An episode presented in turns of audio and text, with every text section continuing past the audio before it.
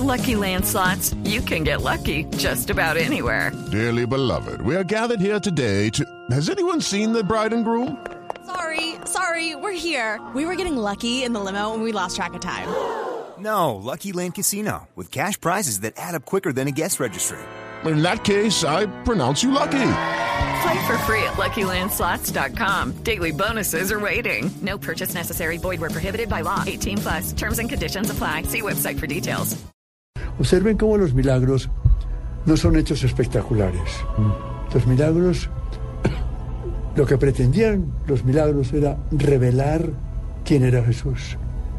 Entonces, entre un milagrero de una plaza de Bolívar y Jesús hay un abismo de diferencia. ¿Por qué? Porque él no dice, bueno, listos, que ahí viene el milagro. No, lo hace con suma sencillez, con humildad y para ir manifestando quién era y para que sus seguidores, los apóstoles, cayeran en la cuenta de que era profeta. Profeta era el que habla en nombre de Dios, el que anuncia la palabra de Dios. Resumiendo, Jesús es un personaje extraordinario, sumamente modesto, sumamente sencillo. Y yo creo que por eso está impactando ahora el Papa Francisco, porque está imitando a Jesús. Se está volviendo a la, a la esencia de la iglesia. Padre Llano, A ver, cuénteme. ¿cuál es el el, eh, el significado de la, de la crucifixión? ¿Por qué se dejó crucificar? ¿Para qué o para quiénes? Muy bien preguntado, y es una verdadera incógnita.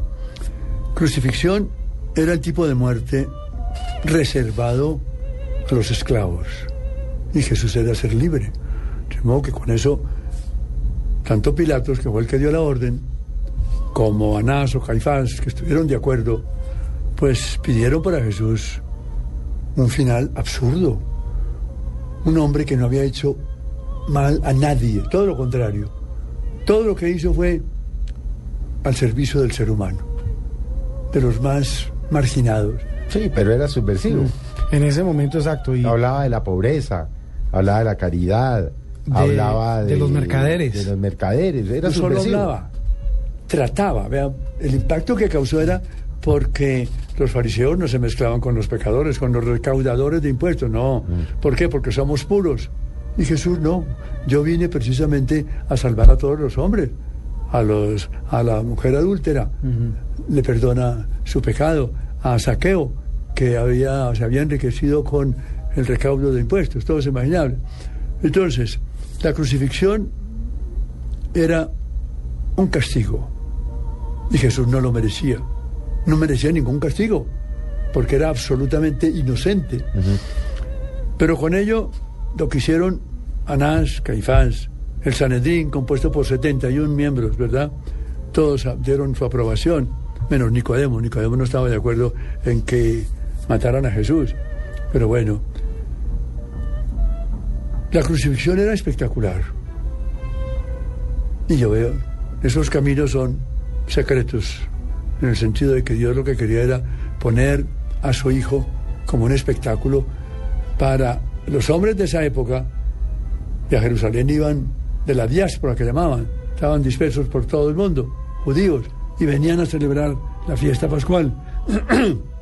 Entonces, ellos presenciaron, era un espectáculo grotesco, horroroso, muy doloroso para María Santísima, la Madre, para los apóstoles, ver cómo a un hombre tan inocente, absolutamente limpio y sin mancha, lo cargan con el madero, ordinariamente no era la cruz como vemos hoy día, sino una parte nomás, ¿verdad?, del travesaño, lo llevaba a las espaldas y lo subieron hasta el Gólgota, un montecito que quedaba en las afueras de Jerusalén, lo desnudan, completamente desnudo, lo clavan.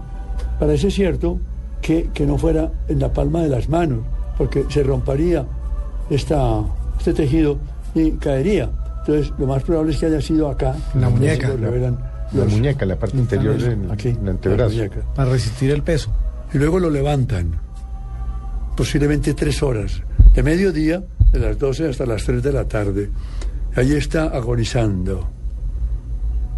Pónganse ustedes a pensar un hombre quien fue detenido la víspera, el jueves por la tarde, quien no había comido, ni dormido, ni descansado, y lo dejan ahí crucificado varias horas. Uno diría, qué personalidad tan, tan fuerte para olvidarse de sí mismo durante esas tres horas y cumplir sus deberes fundamentales con Dios y con los hombres. Con Dios se quejó y nos enseñó que nos podemos quejar. Dios mío, Dios mío, porque me has abandonado. Luego, su primera palabra es, perdónales porque no saben lo que hacen. Realmente ellos no sabían lo que hacían. Que estaban matando El Hijo de Dios. al Hijo de Dios. No lo sabían. No lo sabían. Y eso diría que estaba como a favor de ellos, porque no sabían quién era. Pero sí es cierto que dijeron, su sangre, se lo dijeron a Pilatos, su sangre caiga sobre nosotros y sobre nuestros hijos. Se lo dijeron hace 20 siglos, vaya ellos. Pero bueno, el hecho es que muere Jesús. Y eso es lo que se celebra hoy por toda la humanidad, no solamente por los católicos.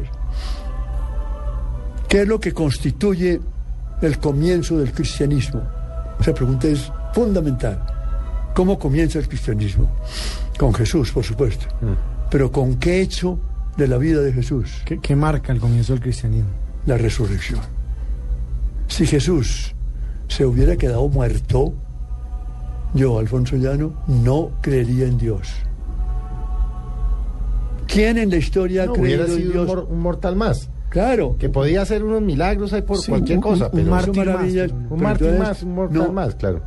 El no resucitar significaría que Dios no existe. O que Dios no se interesa por el hombre y que lo podemos adorar, amar y sacrificarnos por él y él se sacude y nada. No. Entonces lo principal fue que una vez muerto, Dios, el único Dios que existe, Dios de los musulmanes, Dios de los judíos, Dios de los cristianos, resucita a Jesús. Con la aclaración bien importante que ya se va sabiendo, resurrección no es volver atrás. Fue lo que pasó con Lázaro, que es volver a asumir el cuerpo y vivir. Eso es resurrección en un sentido literal, o lo que llaman los médicos reanimación, Volver a la vida. volver a la vida anterior y volver a comer y a dormir y a morir. Jesús no. Para él, resurrección es mejor decirlo con otra palabra preciosa, exaltación. Fue exaltado. Dice muy bien San Pablo en una de sus cartas a los filipenses que él se hizo el más humilde, el más sencillo y que por eso, porque fue humilde y porque murió en la cruz, Dios, su Padre, lo exaltó y lo colocó por encima de todo el universo y le dio un nombre, sobre todo nombre, Jesús, ante el cual toda rodilla se doble en el cielo, en la tierra y en los infiernos. Pero a ver, a- yo me A ver, pues, a ver, Felipe, ¿Cómo pregunte. re- o sea, ¿En qué resucitó Jesús? Y, y- ¿Quién lo resucitó? No, no, eso está claro. ¿Quién? Dios. Dios. Pero no resucitó en su cuerpo. O sea, ahí murió. Ahí me es que- perdí. Porque dice, hay un problema. gracias, sí, claro. Y, y estaba, No es Lázaro. y estaba recordando No es la, la plegaria Padre del Credo que dice, resucitó al tercer día y está sentado a la derecha del Padre. O sea, él resucitó y subió al cielo. Sí. Eh, ¿Sí o no? ¿Sí o no? ¿Por qué? Es que ahí está de promedio algo que siempre va a estorbar. Y es lo que llamaríamos la antropología después de la muerte. ¿Cómo concebir al ser humano después de la muerte? Como no tenemos ejemplos, No, no el había de Lázaro vuelto. no sirve porque Lázaro no. No, no, resucitó propiamente tal. No pasó a Dios, sino que volvió atrás. Sí, nadie ha vuelto a contar. y nadie ha vuelto a contarlo. La famosa vida Por después de la muerte. Sí. Hay una concepción que no es cristiana, sino griega, de los griegos antiguos, de que el hombre es cuerpo y alma.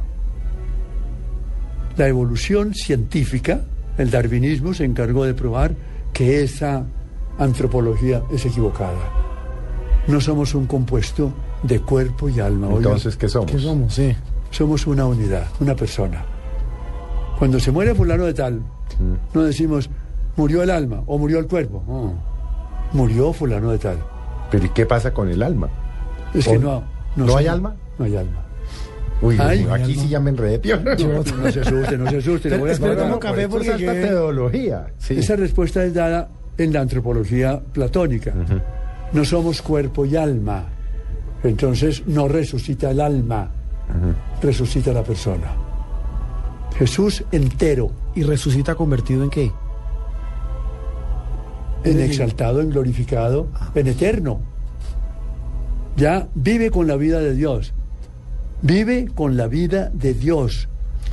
Pero, insisto en que esa concepción dualista de cuerpo y alma nos va a seguir estorbando por toda la eternidad. O sea, esa, esa creencia de que uno muere y el cuerpo queda ahí y el alma se va, eso es carreta. Eso es una, Eso es un mito. una concepción equivocada del hombre. Pero entonces, ¿qué pasa con uno cuando se muere? Y es católico, o es cristiano, Es creyente. o es creyente en general, sí. ¿Qué pasa a Dios? La persona.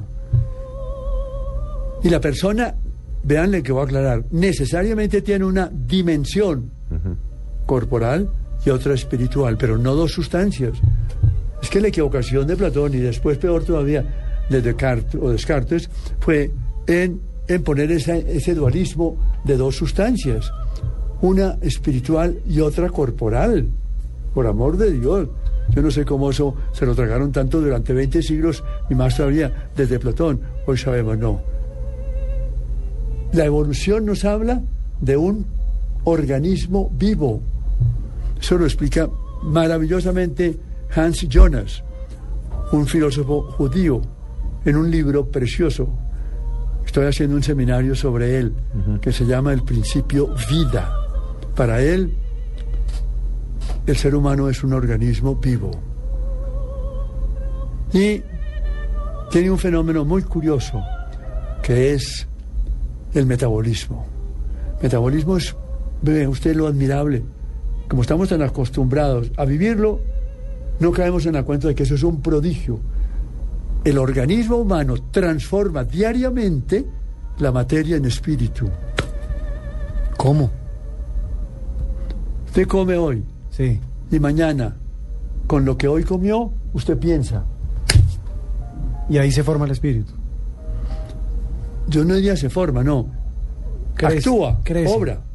Pero no el espíritu, sino la dimensión espiritual de cada ser humano. ¿Eso es lo que llaman conciencia? Sí, conciencia. Acepto, la conciencia. La conciencia es espiritual, pero no espíritu. Y el cuerpo es corporal, pero no materia. El error platónico y de Descartes estuvo en pegar con gota percha dos sustancias que no pueden pegarse. Materia y espíritu, no pueden. ¿Qué decimos? Que el ser humano es un organismo vivo. Eso lo probó, o lo está probando, hasta la saciedad, la evolución. Fíjense cómo, desde el comienzo que apareció la vida, hace millones de años, viene evolucionando, evolucionando un ser vivo, un organismo. Primero era la planta, Sí. después el animal y ahora el hombre. Evoluciona. Pero evoluciona el conjunto, el compuesto, no el cuerpo o el alma. Evoluciona. Bueno, pero no nos quedemos No en nos eso estamos perdiendo Sí, le voy a ahorita hacer una pregunta para volver. La Semana Santa.